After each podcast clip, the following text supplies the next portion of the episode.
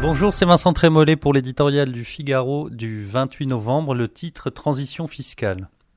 Philippe Ulus, ce personnage de Tintin qui, un gong à la main, prédisait la fin des temps, n'est pas au gouvernement.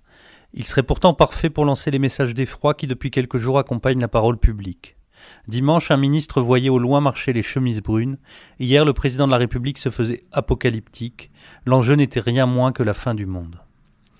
Nul ne niera l'inconséquence avec laquelle nos sociétés épuisent les ressources naturelles et méprisent un écosystème déjà fragile. Mais enfin, ce n'est pas sur le dioxyde de carbone, le méthane ou le protoxyde d'azote que la parole présidentielle était attendue. Las, Emmanuel Macron a mis les démonstrations techniques et prophéties intimidantes pour dire aux Gilets jaunes qu'il était prêt à les entendre sans changer de cap mais en se donnant du temps. Comme un automobiliste tourne sans fin autour d'un rond-point sans trouver la route à emprunter, il a tenu ce discours circulaire sans que l'on sache par où il compte sortir de la crise. Certes, il faut se réjouir de la rencontre entre les porte-paroles des Gilets jaunes et François de Rugy, mais comment dépasser le simple effet d'image tant que l'exécutif affichera son intransigeance? Toute conciliation impose un préalable, s'entendre sur le motif de la discorde.